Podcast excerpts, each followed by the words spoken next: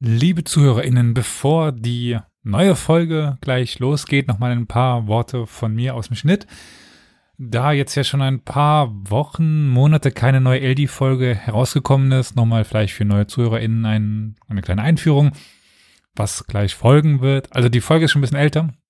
Die hatten wir bisher als Backup-Folge genommen, aber jetzt ist es schon ein paar Monate fast her, dass die, dass ich die Folge aufgenommen habe.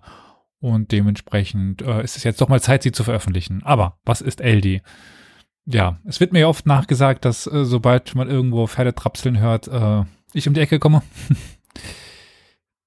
Diesmal so ungefähr auch. Also ab und zu in unregelmäßig, regelmäßigen Abständen veröffentliche ich Folgen, in denen ich alleine oder mal mit Flo über den ja, Kontext oder den, den gesamten Komplex von äh, Nomaden, Steppenreitern, insbesondere eben ja meinen Forschungsbereich, sprich Goldene Horde und Tataren, Mongolen, äh, einfach was erzähle.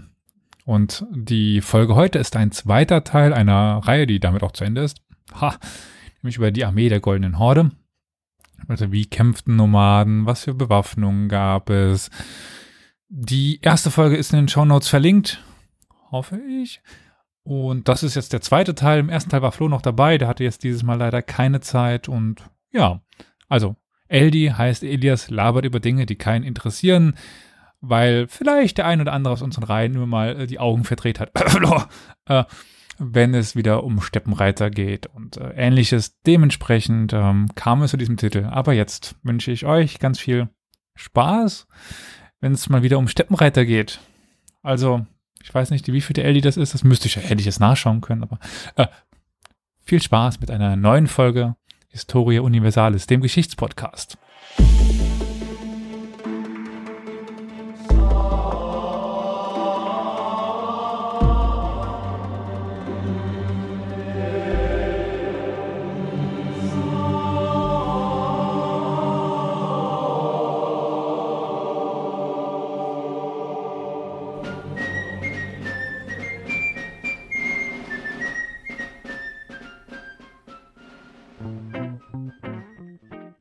Herzlich willkommen zu einer neuen Folge von Historia Universalis und ähm, einer neuen Folge Eldi.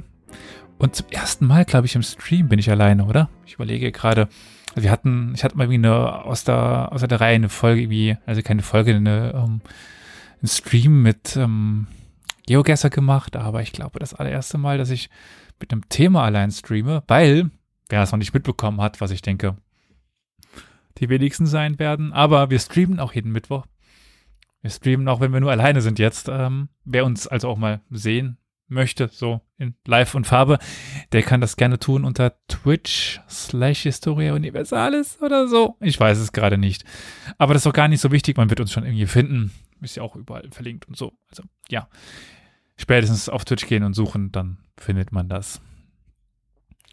Eldi heißt, wie die Twitch-Ankündigung auch war, irgendwie man hört die Hufe trapsen, ich hör, ihr hört ihr trapsen. Es wird heute wieder um Steppenreiter Mongolen geben. Vielleicht haben sich deswegen auch die Leute krank gemeldet. Naja, eigentlich wollte ich heute eine, äh, ein anderes Thema bringen. Das kommt dann nächste Woche.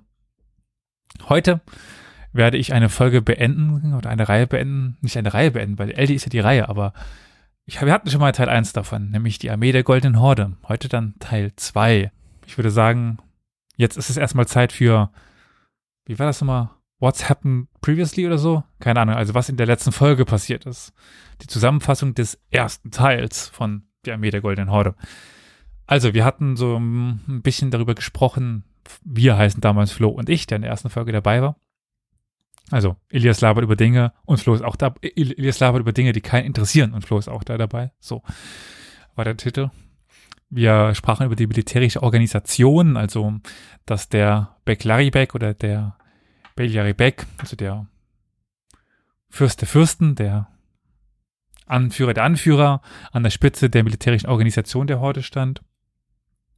Wir haben da auch dann die Namen besprochen, dass wir zum Beispiel Nogai, Temokutluk, Mamai und Edigü hatten. Das waren so die Namen, die da gefallen sind in dem Umfeld. Da hatten wir dieses Dezimalsystem der Armee, also den Tumen als Zehntausender schafft, der auch schon immer wieder aufgetaucht ist jetzt und dann eben weiter runter äh, Tausenderschaft, Hunderterschaft, Zehnerschaft. Dann darüber gesprochen, dass ja die Ausbildung mit, mit Pfeil und Bogen seit, also wenn sie den Schnuller weglegen, dann nehmen sie einen Bogen in die Hand so ungefähr. Und auch das Lasso, also diese typischen Waffen eben von Nomaden und Handwerkszeug, lernten die Mongolen seit dem Kindesbeinen quasi. Dann haben wir über die verschiedenen, in Anführungszeichen, Spiele zur militärischen Ausbildung gesprochen, was es ja bis heute in Zentralasien gibt, also dieses Schafklauen oder man schmeißt etwas in die Mitte und alle müssen es irgendwie vom Pferd klauen und zu einem, ähm, ja, Schiri zurückbringen, zu einem Schiedsrichter. Dann haben wir auch über die Armeegröße ein bisschen gesprochen. Wie groß war die Armee? Das war schwierig zu sagen. Wir haben den Bericht von Ibn Battuta, dass Özbek Khan 17 Emire versammelt hatte, die jeweils einen Tumen hatten. Also das heißt umgerechnet, wenn man 10.000er schafft Tumen, das wären bei 17 Tumen ganz schön viel. Äh, nach Adam Riese und Eva Zwerg 17 mal 10.000. Ähm, wiederum sagt dann aber Ibn Battuta, dass seine Armee, also die des Khans, nochmal größer war. Also das sind dann irgendwie 200, 300.000 Mann. Dann aber wieder zurück äh, auf andere Folgen, wo wir das schon angesprochen haben. In einer mongolischen Horde ist die Armee quasi jeder männliche Hirte und damit extrem viel eigentlich, aber dann teilweise eben schlecht ausgerüstet. Wir haben den Begriff, den Begriff, den Bericht von Rashid ad-Din, dass Berke Khan ähm, den gerade eben erwähnten Nogai an der Spitze einer 3000, 13.000 Mann starken Truppe in den Kampf geschickt hat, aber selber dann äh, noch mit 50.000 Mann äh, nachgeschickt hat und ja, dann die vollständige Armee laut Rashid Ad-Din 300.000 Mann hatte. Also, wie dem man das auch mal glauben kann, es gab schon in die deutlich höheren dreistelligen Zahlen eben ähm, mögliche Krieger. Die mussten aber halt auch alle erstmal ausgerufen werden. Also eben für das Mittelalter eine ganz schöne Armeestärke, wenn man dann nach Europa schaut. Und wenn man dann noch die Pferde mitrechnet, weil wir hatten dann festgestellt, dass tatarische Reiter meistens mehr als ein Pferd besaßen, was, sagen wir mal, 100.000 Mann Armee, 200, 300.000 Pferde meinte, was ganz schön viel ist, wenn ich das mal so sagen darf. Die wechselten das dann sowohl in der Schlacht als auch, um schneller vorwärts zu kommen. Also eben auf Raubzügen wechselte man die Pferde, um dann, ja, schneller am Raubort zu sein und dann auch schneller wieder dort weg zu sein. Die schwere Kavallerie war dann meist der Adel, also gepanzert und mit ähm, ja, schweren Waffen dann auch bewaffnet. Es gab eigentlich alles Mögliche, außer Speere. Speere waren tatsächlich selten. Und wir hatten in der Zwischenzeit auch noch eine Folge mit Clio Stahl mit der ich ein Interview geführt habe über ihre Dis, äh, wo sie über die Bewaffnung von Steppenreitern in der ja, Antike geschrieben hat. Und sie meinte auch, dass sie keine Speere findet. Und dann gab es noch einen Kommentar auf unserer Webseite, der auf mir Steigbügel hinweist. Steigbügel, da geht es vor allen Dingen um äh, Lanzen, nicht um Speere. Also ein Speer auf dem Pferd kann ja auch als Stoßwaffe eingesetzt werden, von über dem Kopf, Schulter. Ähm, also nicht dieses unter den Arm spannen wie die klassischen äh, mittelalterlichen Ritter aufeinander zureiten, dann aus dem Sattel werfen. Darum geht's hier gar nicht, sondern irgendwelche ja, längeren Waffen und spätestens die Goldene Horde, die Mongolen, die besitzen ähm, Steigbügel. Also das ist nicht die wirkliche Erklärung. Vielleicht damals in der Antike ja, wobei ich da auch nicht sicher bin, wann die Steigbügel aufgetaucht sind. Aber bei den Mongolen ist das keine Erklärung, warum sie so wenig Speere hatten. Mit Flo haben wir dann ja darüber gesprochen, dass es sein könnte, dass es kein Holz, äh, wenig Holz gab in der Steppe. Wir wissen es nicht. Die wichtigste Waffe war aber definitiv der Bogen, auf den wir auch heute noch zu sprechen kommen. Es gab auch Belagerungswaffen, also anders als andere oder Vorgänger, Nomaden, setzten sie Belagerungswaffen ein und damit waren auch Städte nicht sicher. Auch recht früh Kanonen, also diese chinesischen Kanonen und später Bronze und Eisen oder gusseiserne Kanonen. Kriegszüge und Überfälle wurden vor allen Dingen im Frühjahr geplant und eigentlich dann durchgeführt im Herbst nach der Ernte. Wobei im Grunde genommen die Jahreszeit egal war. Die Invasion, die erste Invasion von Russland im großen Mongolensturm fand im Winter statt. Sein wurde kurz vor Weihnachten erobert, die erste große russische Stadt. Die sind auf den Flüssen eben durch Russland ge gezogen, auf den zugefrorenen Flüssen. Die waren dann wie Straßen. Es geht ja jetzt hier so um das Allgemeine, kann man sagen, dass es meistens im Herbst war, äh, weil im Frühjahr auch die ähm, trocken, die trocken, die ähm, ja, Schneeschmelze oft dazu führte, dass ähm, ja, es ganz viel Moor gab, ganz viel Sümpfe gab und da konnte man dann mit Pferden tatsächlich schwer durch, aber spätestens im Sommer und, und Herbst dann und im Winter konnte man doch ganz gut auch mit Pferden überall hin. Das Ziel war meistens, sagen wir mal in Anführungszeichen, etwas anachronistisch Blitzkrieg, also keine Kriegserklärung auf schnelle Raubzüge und dann Rückzug. Wir hatten auch an anderer Stelle noch darüber gesprochen, das dürfte spätestens bei der Seldschuken-Folge gewesen sein, dass nomadische Kriegszüge oft so aussahen, dass es kleine Raubzüge, größere Raubzüge, äh, tiefe Raubzüge und irgendwann dann Eroberungen gab, also so, dass diese Raubzüge eben die Eroberung vorbereiteten. War zum bei der ersten Mongolen-Eroberung von Russland auch so. Es gab zuerst einen Raubzug und dann kamen sie nochmal. Das war im Iran so, das war in Russland so. Ähm, wobei man jetzt in einer Zeit, äh, wo die Tataren, wenn man den Begriff jetzt aus Russland verwendet, nicht wirklich auf Expansion aus waren, eben es trotzdem Raubzüge gab, die dann eben aber keinen, keine Eroberungen nach sich zogen. Ja, dann hatten wir auch die Taktik dieses Scheinrückzugs nochmal ein bisschen angesprochen, also dass es den quasi im Kleinen und im Großen gab, also nach dem Motto, wir, wir reiten jetzt auf euch zu und dann gehen wir wieder weg und reiten wieder auf euch zu und reiten wieder weg. Oder wir ziehen viele Tage vor euch weg und ziehen euch bis in die Tiefen der, der Steppen rein. Wenn ihr dann eben auf einem Gelände seid, das uns passt, dann machen wir euch fertig. Wir hatten dann noch die Beschreibung des Essens, das unter den Sätteln warm gehalten worden ist.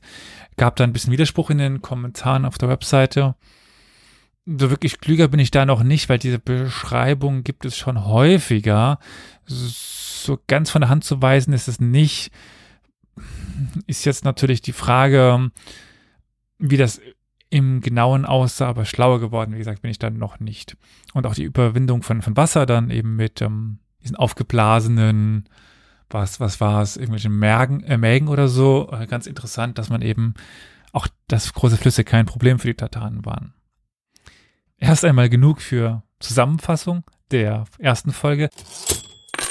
Liebe ZuhörerInnen, ich würde mich ganz kurz aus dem Schnitt hier melden. Und zwar haben wir nicht nur Kofi als Möglichkeit, uns zu unterstützen, nein, wir haben auch eine IBAN eingerichtet, an die ihr Geld überweisen könnt. Geld, mit dem wir dann diesen Podcast verbessern können, mit dem wir unsere laufende Kosten decken können und ja, einfach dafür sorgen können, dass dieser Podcast weiter existiert und weiter Folgen produziert. Vielen Dank. Vielen Dank an alle, die es schon tun und alle, die es tun werden. Gehen wir weiter, nämlich mit der angeteaserten Militärarchitektur, beziehungsweise überhaupt Architektur der Städte der Golden Horde. Weil es gab Städte. Wir haben zwar ein eigentliches nomadisches Königreich, das aber definitiv auch Städte beinhaltete. Also ich kann mal ein paar nennen, wenn man jetzt nach auf die Krim, Bulgarien oder Khoisim schaut. Sarai als die Hauptstadt an der unteren mittleren Wolga, Ukek, Maja, Sarai al-Jadid, ähm, Gensch in Khoisim. Das waren jetzt bis auf die beiden Sarais nicht Städte, die die Goldene Horde gegründet haben, sondern es waren vormongolische Städte, die sich aber auch während den Mongolen weiterentwickelten. Im Landesinneren, zum Beispiel Sarai, waren, ich meine, Karakorum als Hauptstadt des großen mongolischen Reichs auch nicht, war auch nicht wirklich befestigt.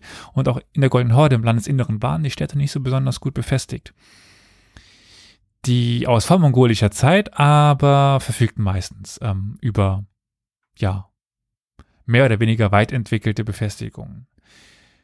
Jetzt gab es gerade die Frage im Chat nach äh, Neugründung. Ja, eben Sarai, Sarai al-Jadid, wir haben auch ein äh, Kasan zum Beispiel, was es vorher schon irgendwie gab, aber ähm, wirklich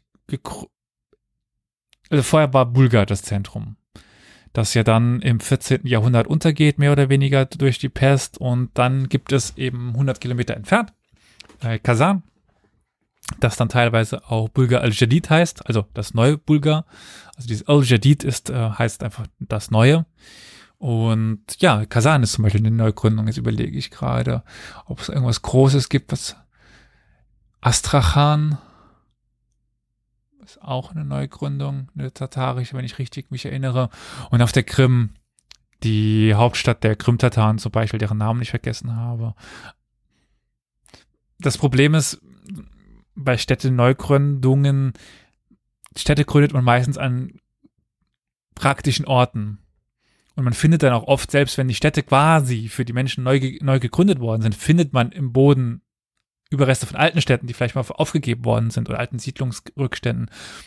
Ist das die Frage, zählt, wenn da vorher ein kleines Weiler war, so irgendwie ein paar Städte, äh, paar, paar Städte, ein paar Dörfer, ein paar, paar Häuser und dann bauen sie dann eine Stadt raus. Zählt das als Neugründung? Zählt das nicht? Also das ist nicht so ganz leicht zu sagen. Also Sarai, es gibt ja auch ähm, nicht nur Sarai al-Jadid, was dann die Hauptstadt der Nogai-Tataren später wird. Es gibt also Sarai, Sarai 2 und Sarai 3. Also es gibt drei Sarais im Grunde genommen, die alles drei Neugründungen waren.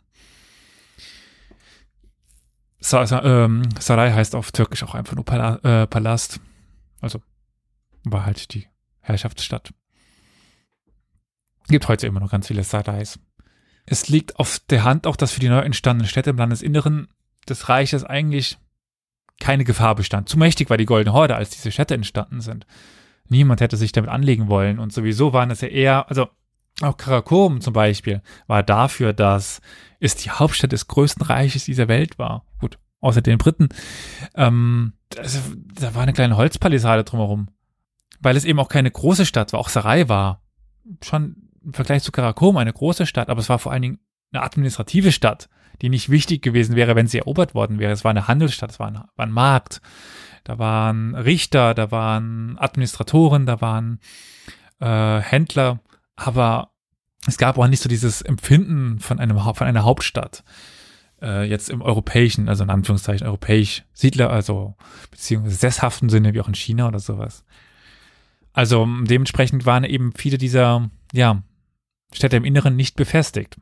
In den Grenzregionen, wo es dann doch auch mal äh, Raubzüge der Nachbarn gab, sind dann auch Verteidigungsbauten entstanden. Meistens von der lokalen Bevölkerung, um sich eben zu schützen. Also ganz normal im Grunde genommen. Und auf der Krim, da existierten ja bereits große Handelshäfen, bevor die Mongolen auftauchten. Und auch vormongolische Städte existierten dort en masse. Ich meine, die Krim ist ein Zivilisationspunkt seit Jahrtausenden. Es hatte sich auch schon eine lokale Tradition in der Militärarchitektur etabliert. Und jetzt haben wir tatsächlich noch eines, ist mir nochmal eingefallen, wie die Stadt heißt mit, Kö mit Krim. Eski Krim, das ist heute äh, Stadik äh, Krim. Das ist die, ja, Hauptstadt der Krim-Tataren, des Krim-Kanats. Die ist während der Zeit der Goldenen Horde entstanden oder auch Solchat bekannt. Vielleicht ein anderer Name. Jetzt haben wir zum Beispiel diese ja fast schon byzantinischen Traditionen auf der Krim, zentralasiatische Traditionen in Khoisim. Also wer schon mal in äh, Zentralasien war und zum Beispiel in Buchacha dieses vorgesehen hat, das sieht ja ganz anders aus, als was wir in Europa kennen. Und vielleicht noch sogar russische Traditionen in Kasan. Äh, also wir haben keine einheitlichen Bau von Verteidigungsanlagen, weil jeder so sein eigenes Süppchen kochte und damit eben es keine Systematisierung gab. Und auch die Entwicklung der Militärarchitektur war, eigentlich weitgehend unzureichend.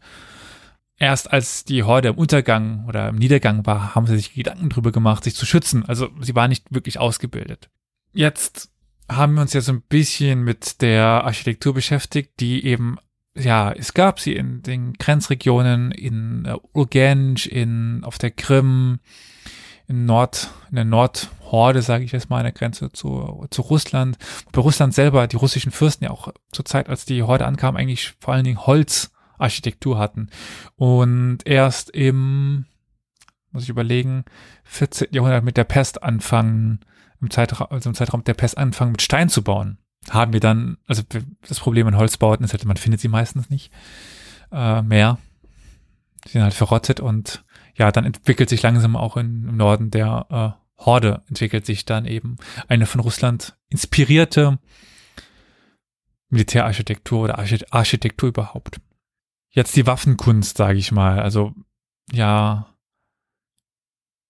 wie benutzten die Tataren Waffen, die Armee der Goldenen Horde und welche Waffen benutzten sie? So ein bisschen sind wir da schon in Folge 1 drauf eingegangen. Hier möchte ich wieder so ein bisschen aufgreifen, weil die Tataren in Südrussland ganz interessant sind, weil sie eben beeinflusst waren von zwei Traditionen.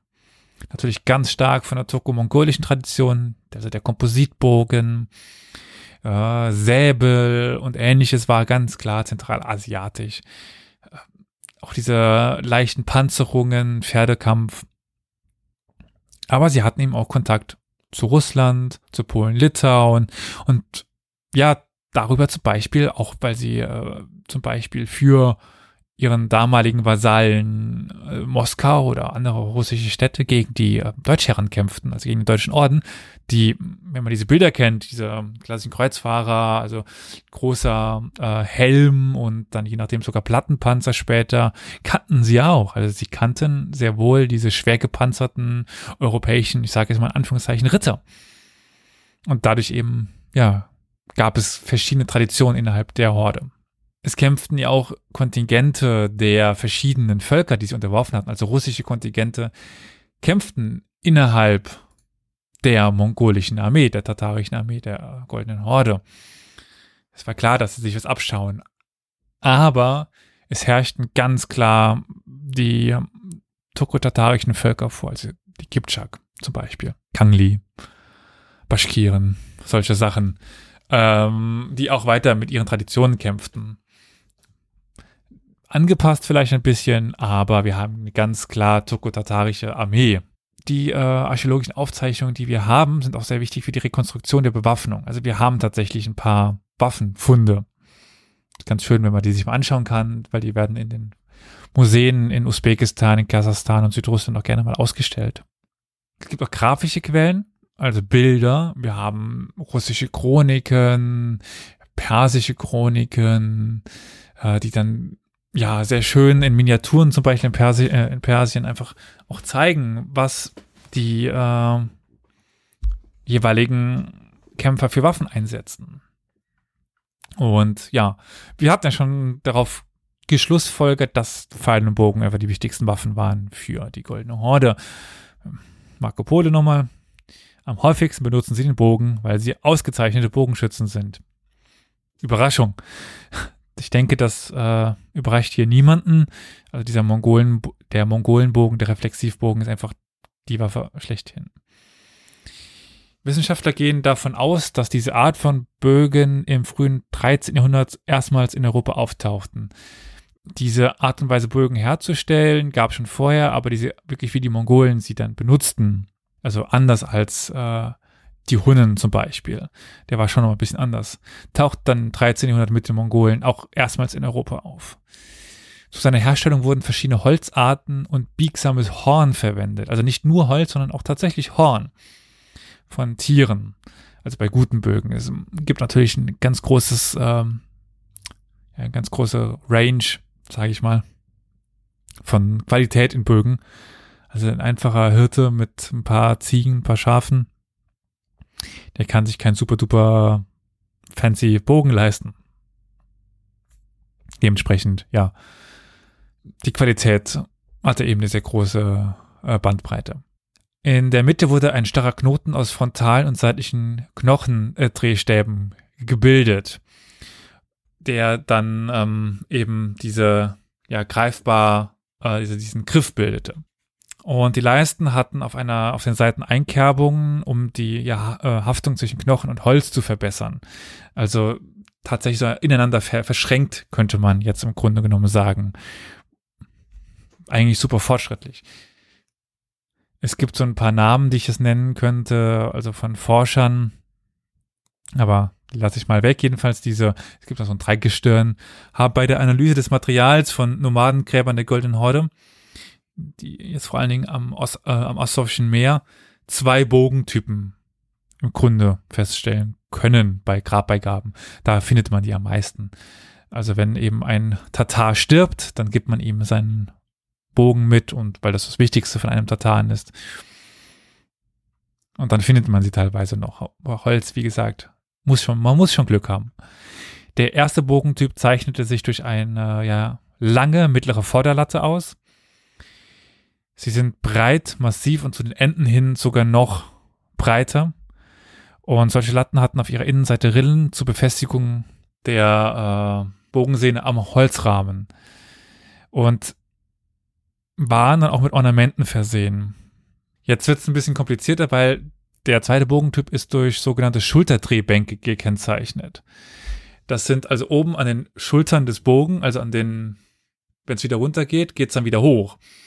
Es ist sich vielleicht ein bisschen schwierig vorzustellen. Also wir haben ja diesen Griff, der ist gerade.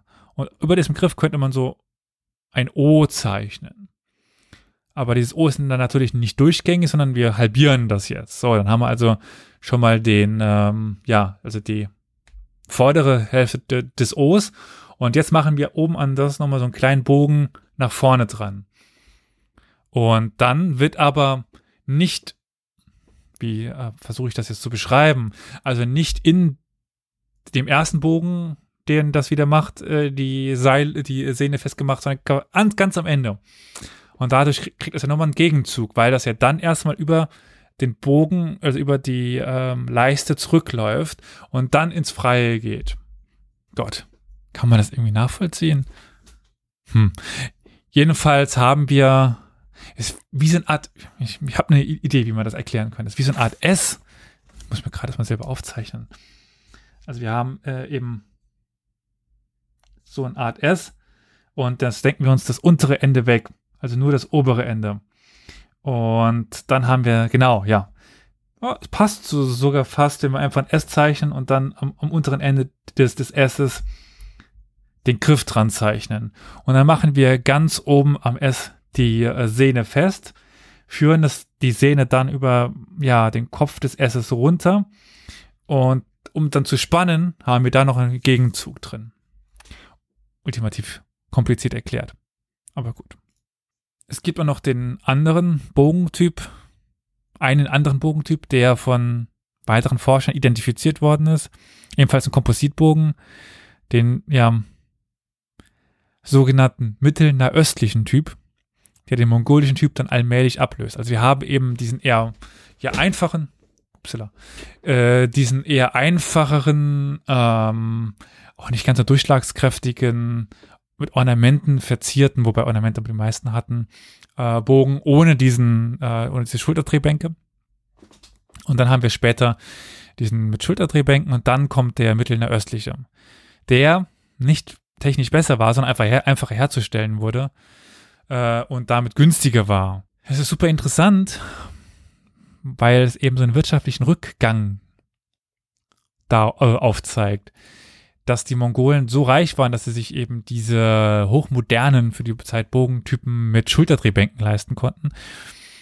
Und danach eben der einfachere Bogen kommt, den ablöst, weil er eben bezahlbarer war und aber nicht mehr so effektiv.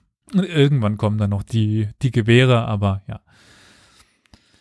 Die Krieger aus dem Ulus von Churchill verwendeten Pfeilspitzen aus Eisen und Knochen, wobei Knochen eher für die Jagd ge gedacht waren und nicht für den Kampf. Und Eisenpfeile einfach sehr, sehr teuer waren. Pfeilspitzen mit einer im Querschnitt äh, flachen Feder waren vorherrschend. Sie wurden als Allzweckpfeile bezeichnet, also für jeden, also für Jagd, für Kampf und so weiter. Panzerbrechende Pfeilspitzen mit einer im Querschnitt viereckigen Feder wurden nur im Kampf verwendet, weil gegen Tiere braucht man keinen Panzerbrechenden um das ganz kurz zu beschreiben, der Klassiker, wie man auch heute, denke ich, wenn man sich eine Pfeilspitze vorstellt, also einfach spitz nach vorne, wie so eine Art Messer im Grunde genommen. Also flach auf beiden Seiten, aber spitz nach vorne zulaufend. Das waren die normalen Pfeile. Wenn man es aber so eben im äh, viereckig spitz zulaufend, das sind die Panzerbrechenden. Es gibt dann auch äh, dreieckig oder runden Querschnitt. Jetzt wäre Flo eigentlich dran, nochmal auf irgendein Video zu verweisen, wo die diese Pfeile, die unterschiedlichen Pfeilarten ausprobieren. Wo ist er, wenn man ihn braucht? Naja, ist jetzt die Frage, wofür dreischneidige Pfeilspitzen benutzt worden sind, weil die gab es auch. Äh, wahrscheinlich auch für die Jagd. Aber quasi umso ausfällig, äh, ausgefallener sie wurden, umso eher waren sie nur für den Kampf.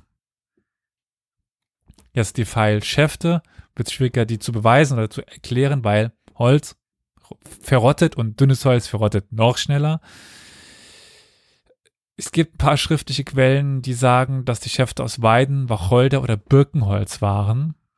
Das, was halt meistens da war, würde ich mal sagen.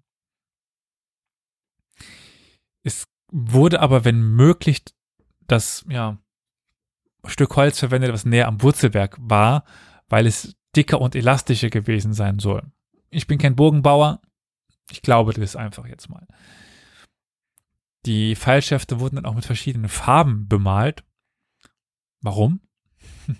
naja, um nachweisen zu können, wem die jetzt gehören. Weil Pfeile waren nicht so günstig. Also man ging tatsächlich am Schluss über die Schlachtfelder und sammelte seine Pfeile wieder auf. Weil wenn man so im Kampf seine 20, 30 Pfeile verschossen hatte, konnte man nicht irgendwie wie ein PC-Spiel irgendwo hingehen und sagen, Pfeile nachladen. Wenn man sich eine Armee von 100.000 Mann vorstellt, also Pfeile waren nicht so günstig. Und sie wurden mit dem Kopf nach unten im Köcher mitgeführt. Also es ist ja immer so diese Frage, es gibt teilweise äh, Pfeile nach oben, die dann rausgezogen werden und aufgelegt werden, aber jetzt der Kopf nach unten, hinten an, an der Feder nimmt man sie, sie hoch, legt sie auf und schießt. Geht schneller. Es gibt gerade die Frage, ob die gut erhalten waren. Ähm, das können wir schwer sagen. Wir haben nur berichtet, dass sie aufgesammelt worden sind. Wobei wir dann auch davon ausgehen können, zum Beispiel, wenn der Pfeil in einem Körper feststeckte, man trotzdem den Schaft rausziehen konnte. Und ja, die waren teilweise gut erhalten wir können nicht von so dünnen Ästchen ausgehen. Also, ich habe das. Ich, jetzt wäre Flo da, der mal erzählen könnte, wie dieser, also so ein richtiger Bogenpfeil, der hält schon einiges aus. Auch wenn er gegen Rüstung geht, dann verbiegt sich vielleicht die Pfeilspitze. Und wir haben ja auch nicht diese klassischen Widerhaken. Äh, oder sagen wir nicht immer. Und ich kann es ja auch aus menschlichen Körpern wieder rausdrücken oder halt durchdrücken. Also wenn der Mensch an dem Pfeil stirbt, dann war der Pfeil meistens noch gut erhalten und du konntest ihn wieder benutzen. Dementsprechend äh, recyceln. Wenn der Mensch das, das überlebt hat und ihn abgeschlagen hat oder so, dann war es natürlich was anderes. Es gibt es aber nicht nur die Erklärung, dass sie äh, sie verwenden wollten oder wiederverwenden worden wollten. Es gibt wie meistens auch eine dekorative Wirkung. Also es sollte einfach gut aussehen.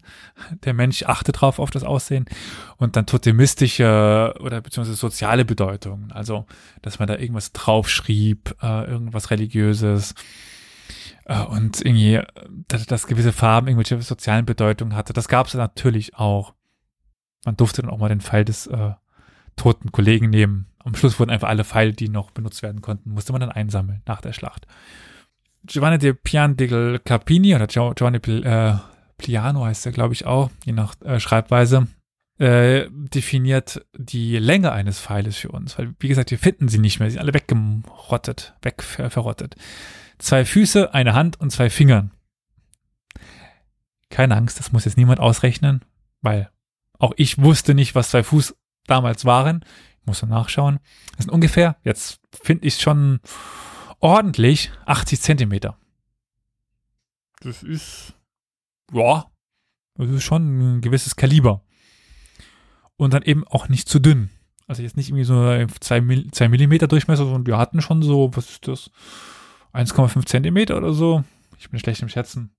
Zentimetermaß fehlt. Also, schon eine gewisse Dicke auch und Stabilität.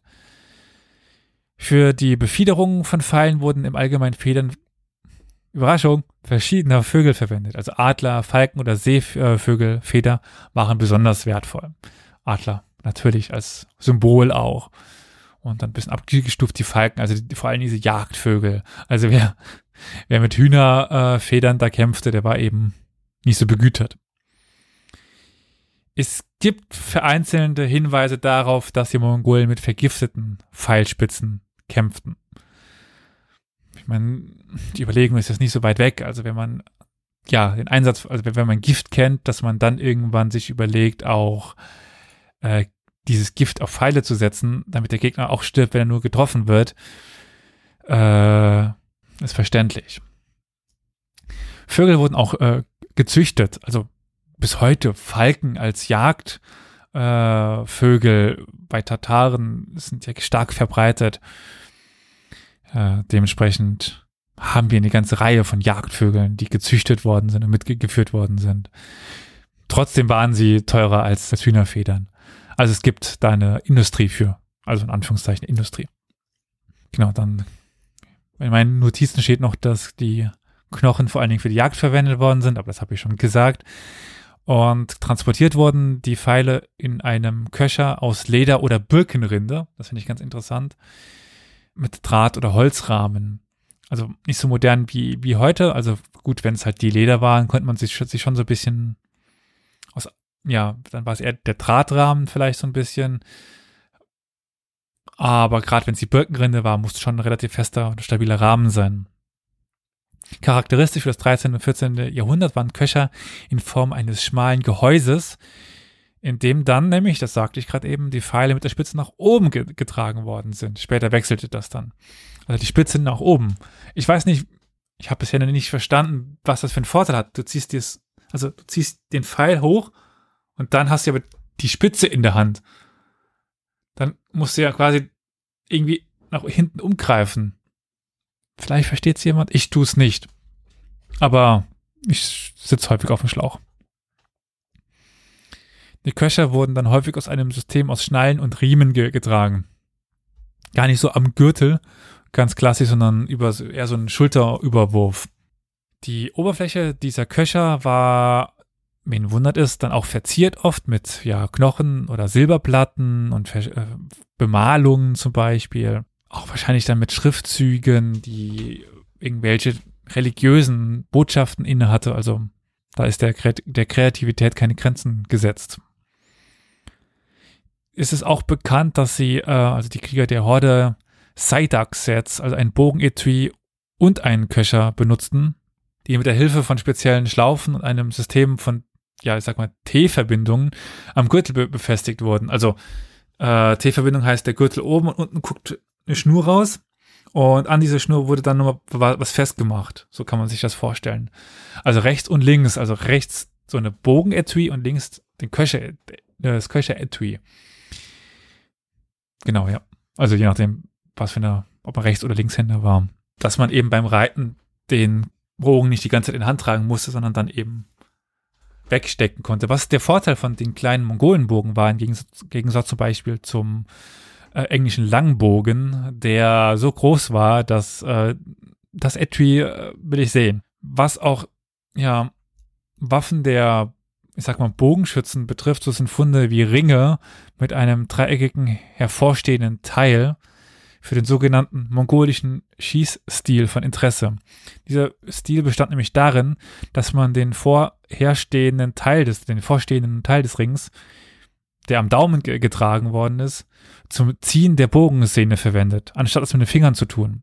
Also man zog eben nicht die Sehne nach hinten zwischen zum Beispiel Daumen und Zeigefinger, wie man es jetzt irgendwie so tun würde, wenn man so einen Bogen in die Hand gedrückt bekommen hätte, sondern man hatte den ähm, äh, ja, Daumen unter der Sehne. Da lag dann auch der Pfeil drauf und man hatte dann diesen ja, Pinöpel, diesen hervorragenden Metallstift, der dann eben vom Daumen abzeigt. Man zog einfach die Hand nach hinten und dann die Hand noch zur, zur Seite oder losgelassen und dann schnellt es eben los.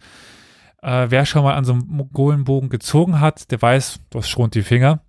Der hatte nämlich ordentlich Zug. Aber trotzdem irgendwie interessant, dass es diesen Stil eben gab, dass man den, äh, die Szene nicht mit der Hand zurückgezogen hat. Ein großer Teil dieses Rings, sage ich mal, ist aus Knochen und Horn, ganz klassisch. Es gibt aber auch welche aus Metall, Holz oder Stein so sogar, wobei Stein sehr selten ist. Jetzt kämpfen Tataren aber nicht nur mit dem Bogen, sondern auch mit Schwertern zum Beispiel oder Stangenwaffen, sage ich. Wobei, wie gesagt, bei Speeren ist so die Frage. Der Säbel war sicherlich der weit verbreitetste Kampf. Der weit verbreitetste Kampfstil. Was? Das am weitesten verbreitete, die am weitesten verbreitete Waffe. Deutsch und seine Artikel.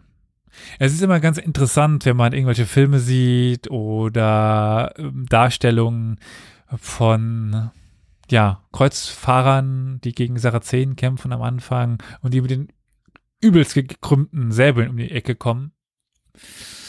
Ja, Säbel sind erst später wirklich gekrümmt geworden. Aber für Reiter, also die kamen, diese Säbel kommen noch aus der Steppe. Warum aus der Steppe? Weil für Reitervölker einfach das am sinnvollsten ist, weil man vom Pferd aus schlagend dann den Punkt auf, die ganze Kraft auf einen Punkt bekommt und dadurch eben vom Pferd die meiste Kraft an, an äh, auf den Gegner einwenden kann, anwenden kann. Mit dem Laufe der Zeit wurde der Säbel immer weiter gebogen und entwickelte am Ende in der Nähe seiner Spitze einen sogenannten Jalman, also so eine Ver Verbreitung oder, also wenn man jetzt sich so einen ganz klassischen Säbel vorstellt, also der läuft nicht spitz zu, sondern er wird eben ein bisschen breiter und hat dann vorne, also könnte dann gerade enden, tut er aber nicht, sondern er hat dann nochmal so ein, ich müsste echt Bilder jetzt hier zeigen, aber in einem Audiomedium ist das natürlich ganz schön schwer. So, ich darf mal, mal wieder das aufzeichnen. Ich meine, im Grunde genommen, wie ihr euch einen klassischen Säbel vorstellt, der nicht spitz zuläuft. Also oben so eine breite Stelle, mit der man auch je nachdem nochmal äh, auf den Nacken schlagen könnte oder sowas. Also auf der Rückseite. Ich lasse es mit den Beschreibungen. Geht heute echt nicht. Naja, äh, jedenfalls haben sie auch der kreuzförmige und schmale Parierstangen. Also Parierstangen ist so dieser Handschutz, sage ich mal wenn dann eben die Waffe runterrutscht, an, also wenn dann zwei Schwerter aufeinander krachen und dann rutscht man ab, dann rutscht man runter, dass dann nicht die Finger ab sind, hatte man diese ähm, Verstärkung dort, diese Parierstangen. Wenn es Speere gab, waren sie mit schmalen, im Querschnitt viereckigen Klingen und breiten Lorbeer- oder Weideblattförmigen Speerspitzen äh, versehen mit flachen oder rautenförmigen Querschnitt. Also relativ großes Spektrum, aber äh, schmal, heißt eben nicht rund zu laufen, sondern ähm, ja, viel länger als breit. Im Querschnitt viereckig. Ich versuche das gerade zu, zu beschreiben. Im Grunde genommen kommt es auf selbe hinaus wie schmal. Also sie waren halt sehr so breiter, aber gingen nicht äh, nach oben und unten, sage ich mal, wenn man von oder von rechts nach, nach links, wenn man von oben drauf schaut, äh, tut. Eine klassische Speerspitze, wie man sie sich vorstellt. Speere und auch Spieße mit ähm, ja schmalen Klingen wurden auch von gepanzerten Krieger für Rammangriffe und zum Durchstoßen von Rüstungen verwendet. Vor allen Dingen dann, wenn sie ja noch so eine Einkerbung hatte, dass man dann dann, wenn man einmal durch die Rüstung durch ist, zurückziehen konnte und den Krieger an sich heranziehen konnte. Mit den Schlag- und Zertrümmerungswaffen, äh, zu den Schlag- und Zertrümmerungswaffen gehörten auch Streitkolben und Dreschflegel mit äh, Knäufen oder Gewichten aus Eisen, Bronze oder auch Knochen. Also Knäufe meint eben zum Beispiel bei einem Streitkolben, also einfach nur ein Stab mit oben was dran. Der klassische Baseballschläger ist ein Streitkolben, wenn oben was Eisenartiges dran war oder Bronze oder Knochen eben. Und äh, bei einem Dreschflegel ist das dann eben zum Beispiel wie bei einem Morgenstern, also eine Stange, eine Schnur und dann ist da irgendwas dran. Also das ist, das der grobe Unterschied zwischen einem Streitkolben und einem Dreschflegel so Waffen dienten dann zum ja, Zerschlagen von Rüstung oder zum so Eindellen, dass sie eben den Krieger außer Gefecht setzten. Wir haben auch Funde dann von Helmen der tatarischen Krieger, die oft mit Spitzen versehen waren. Also auch wenn man jetzt äh, so diesen klassischen Helm aus dem Nahen Osten sich vorstellt, also irgendwie so ein kleiner äh, Umschlag mit Tüchern und dann oben so diese Spitze, das waren auch ungefähr die Tatarenhelme. Keine Vollrüstung, sage ich mal, also keine Topfhelme, weil auf dem Pferd, wenn du keine klassische europäische schwere Kavallerie hast, bringt das jetzt wenig. Es gibt diese super interessanten Kopfbedeckungen der äh, Kipchak, der Kumanen, die so Art maskenartig waren. Aber da weiß ich noch zu wenig, um das wirklich zu erklären, für was die wirklich eingesetzt worden sind, ob die für äh, psychologische Zwecke eingesetzt worden sind oder tatsächlich zum Schutz. Das weiß ich nicht. Ein Metallpanzer aus viereckigen Platten mit Öffnungen am Rand äh, war dann ja oft die Rüstung. Es gibt aber auch Lamellenrüstungen, also eben verschiedene verschiedene kleine Teile, die zusammen auf Leder gesetzt worden sind oder auf Baumwolle und dann so eine Lamellenrüstung bauten. Aber auf Lamellenrüstung sind wir in den letzten Folgen auch eigentlich ganz häufig eingegangen. Schuppenpanzer ist dann die dritte. Also wir haben Metallpanzer aus Platten, also Plattenpanzer, wobei wir jetzt nicht diese, uns nicht diese ähm, spätmittelalterlichen Plattenpanzer aus Europa vorstellen können, irgendwie die maximilianischen Rüstungen oder so. So jetzt nicht, also dass da quasi ein Panzer rumlief. Das war zu schwer. Ähm, eher mit Panzern versehene äh, Lederrüstungen oder mit Labellen, was im Grunde in dieselbe Richtung geht, oder eben mit Schuppen. Und das alte Kettenhemd war, war natürlich auch irgendwie noch unterwegs. Die Brigatinen, die wir auch schon häufig angesprochen haben, waren dann als Kujak oder Chujak bekannt, aber den Namen kann man auch wieder vergessen. Der Rumpfschutz, also der Bauchschutz, war eben anders als in Europa immer beweglicher geworden. Wir haben die, wie schon angesprochenen, Rüstungen aus dem Spätmittelalter von Maximilian zum Beispiel, der von, von Österreich, der wirklich ein Panzer war. Da war, kratzt sich mal am, am Rücken, war nicht. Ist es schon überhaupt nicht. Ich bin ja froh, wenn Fragen kommen, gerade wenn ich nicht alleine bin. Also, dazu soll ja Twitch dienen, dass Fragen kommen können. Im Grunde genommen kannst du dir das, was unter dem, äh, unter den Rüstungen getragen worden sind, so vorstellen wie in Europa. Also irgendwelche äh, Unterwämse, die äh, versuchten zu schützen vor den äh, Quetschungen der Rüstung zum Beispiel. Äh, aber dadurch, dass die Rüstungen ja auch leichter wurden im, in der Steppe und sowieso teilweise Lederrüstungen gang und gäbe waren, brauchte man es nicht so viel darunter zu tragen. Einfache Leinen und man muss auch an die Hitze im Sommer denken oder im Winter Baumwolle und ähm, ja, Felle dann tatsächlich noch. Also auch noch, ja, Leder im Grunde genommen, äh, die dann darunter ge getragen worden sind. Das, was du jetzt anspielst mit dem Gambeson, ist ja auch gerade, wenn es unter diesen großen äh, einstückigen Panzerungen, also wenn der große Brustpanzer aus einem Stück ge getragen worden ist. Darunter dann eben noch, um die äh, Einschläge abzudämpfen, diese dicken äh, Baumwollschutzteile. Äh, das hatte es jetzt so in der Steppe weniger gegeben. Aber die Panzerung war eben deutlich weniger. Auch vielleicht, weil, wenn man dann nochmal zu dem Bogen zurückgeht, der schlechter oder günstiger geworden ist, äh, dann kann man vielleicht davon ausgehen, dass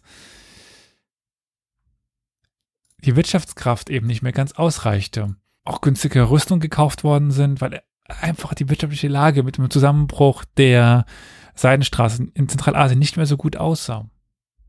Aber das ist jetzt viel Spekulation, da bin ich noch dran, äh, da so ein bisschen äh, in meiner Doktorarbeit den Gründen wirklich hinterherzugehen, was sich denn da jetzt verändert hatte. In der zweiten Hälfte des 13. Jahrhunderts wurden dann ja auch mehr Kettenpanzer üblich.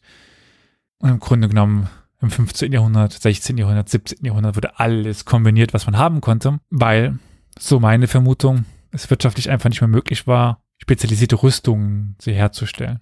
Die meisten verfügbaren Daten über Pferderüstungen, weil nicht nur Menschen trugen Rüstungen, stammen jetzt auch aus archäologischen Untersuchungen, weil in den Quellen werden sie nicht so oft erwähnt und auf Bildern manchmal noch ein bisschen. Also wir fangen mit dem Bruststück des Pferdes an. Da gibt es nämlich ja eine Platte mit umgeschlagenen Rändern, die an, mit einem vertikalen Gurt am äh, Pferdebrustgeschirr befestigt waren. Dann kommen noch Stirn- und Nasenplatten und die bestehen nicht immer nur aus Eisen, manchmal sogar aus Silber und Bronze auch noch. Also je nachdem eben teurer oder günstiger und Silber war eher dann zu Repräsentationszwecken. Es gibt aber auch Lederrüstungen für die Pferde und Lamellenrüstungen für die Pferde. also was die Menschen trugen, trugen dann auch die Pferde. Es gibt ja dann noch Pferdegeschirr mit Metallanhängern, Quasten und ähnlichen Dingen, wobei es sich da ja dann um Verziehungen handelt. Also wenn er so ein bisschen, ich sag mal, ganz lapidar, so ein bisschen äh, Ringe und Metall rumhängt, es kann sein, dass mein Schwert dadurch vielleicht irgendwie aufgehalten worden ist, ein bisschen, aber kein Pfeil zum Beispiel. Jetzt gehören zu einer militärischen Ausrüstung nicht nur Waffen, sondern auch sowas wie Banner und Fahnen. Es war ja eminent wichtig, um zu wissen, wer Freund und wer Feind ist. Wenn man sich mal vorstellt, so 100.000 Mann Armee kämpft, da sprechen wir jetzt von der Hochphase der äh, Tataren, da kannte sich nicht jeder. Wenn die plötzlich gegen die, Il die Ilkane in Persien kämpfen, die auch noch Mongolisch sprechen und auch so ähnlich aussehen, und auch zur Kommunikation auf dem Schlachtfeld. Wie sagt man Leuten, was sie machen sollen, wenn in einem Schlachtfeld jeder schreit? Über Banner und Fahnen. Problem? Das ist Wolle. Das modert weg. Also auch hier haben wir wieder, wie bei den Pfeilschäften, das Problem keine archäologischen Quellen. Eisen, das finden wir heute noch, aber Eisenbanner gab es nicht. Es gibt aber in den altrussischen äh, Chroniken äh, die Erwähnung von diesen Bannern und wir haben in der Radziwill-Chronik auch äh, Darstellungen von den Bannern. Marco Polo beschreibt den Beginn einer Schlacht ja schon. Das, äh, ja, schon. Wir hatten schon mal diese Be äh, Beschreibung von Marco Polo mit dem, mit der Nakar in der ersten, in der ersten Folge. Also der Nakar begann zu schlagen und das Volk stürmte sofort los. Das hatten wir in Folge 1. Die Nakar war ja diese Art Pauke oder Trommel. Dann, ja, so ein bisschen als Kriegsmotivation, also Musik eben als Motivation für die eigenen Kämpfer und auch gegen den Feind. Wir hatten dann noch die äh, sogenannte Kubis, die einen, wie erkläre ich das am besten? Die Kubis war so eine Art Gitarre, also einen Resonanzkörper, einen Hals, eine Kopfplatte, dann einen konvexen äh, ähm, Bogen, also der war äh, leicht ge gebogen, dieser Hals, und war insgesamt rund. Das kann man eben äh, noch so als Art, äh, als Art Gitarre fassen. Ich habe ich die ganze Zeit relativ verallgemeinernd gesagt, das ist so bei den Tataren, das ist so. Das ist jetzt aber so, dass von Genghis Khan bis wann, wann werden die letzten Tataren erobert? Wahrscheinlich dann das Usbekenkanat, beziehungsweise Buchacha 18. 19. Jahrhundert oder so. Also das änderte sich natürlich extrem. Äh, wie die äh, Leute kämpften, welche Bewaffnungen sie hatten. Aber ich hoffe, so ein bisschen Übersicht geschaffen zu haben zu dem, was es ungefähr gab, im, vor allen Dingen Zeiten von Mittelalter und Anfang der frühen Neuzeit, wo ich mich auch hauptsächlich bewege. Wenn es dann in die frühe Neuzeit tief hineingeht, da bin ich dann ein bisschen auch ähm, nicht überfragt, aber nicht mehr ganz äh, auf dem neuesten Stand der Forschung. Da Natürlich kenne ich mich damit ein bisschen aus, also dass dann eben der Bogen auch weit bis in die äh, frühe Neuzeit hinein verwendet wird. Die Schusswaffen tauchten, also die äh, Schusswaffen, hm, die äh, Gewehre, sage ich mal, tauchten dann auch irgendwann auf, aber erreichten nie äh, das Level, was äh, wir jetzt im Westen kennen. Also bis weit in die Neuzeit kämpfen die dort mit Pfeil und Bogen. Auch die Zungaren zum Beispiel äh, kämpften noch mit Bogen äh, dann im 17. Jahrhundert. Teilweise dann so, dass äh, sie auch Schusswaffen dabei hatten, aber trotzdem noch Pfeil und Bogen. Hatten wir auch in der Folge über die äh, russische Armee von, von Ivan, dem vierten, wo die Russen auch noch Pfeil und Bogen zu Gewehren einsetzten weil Pfeil und Bogen auch einfach sehr zuverlässig ist. Wenn das Gewehr versagt, wenn es nass wird und so weiter. Gut, der Bogen kann sich auch irgendwann auflösen, aber das dauert ein bisschen länger. Da kann ich sowieso noch eine Filmempfehlung raushauen, äh, wenn es nämlich um die Zungaren geht. Ist mir gerade noch eingefallen. Äh, bevor ich den Titel falsch nenne, schaue ich jetzt nochmal nach. Müsste schon mal ein paar Mal äh, drin gewesen sein in dieser diesem Podcast, die Eroberung um, äh, die Schlacht um Sibirien von äh, Igor Zaitsev als Direktor. Ist ein russischer Film. Ja, natürlich manchmal ein bisschen pathetisch. Aber ja, mir hat sehr viel Spaß gemacht beim Schauen. Geht um die Erschließung Zentralasiens, Sibiriens durch äh, die Russen. Sowieso eine super interessante äh, Epoche, weil Russland ja wir können uns das ein bisschen tatsächlich vorstellen wie im Wilden Westen, dass wir Siedler haben, Kosaken vor allen Dingen, die so nach und nach weiter nach Sibirien vordrangen, ohne dass jetzt wirklich der russische Staat da hinten dran war. Äh, in dieser Periode oder in diesem Film geht es auch darum, dass ja zum Beispiel der Konflikt mit China passierte, weil irgendwelche Händler äh, Interesse am Fernen Osten haben, nicht unbedingt der Zar. Na gut, ich will nicht im Film zu viel spoilern.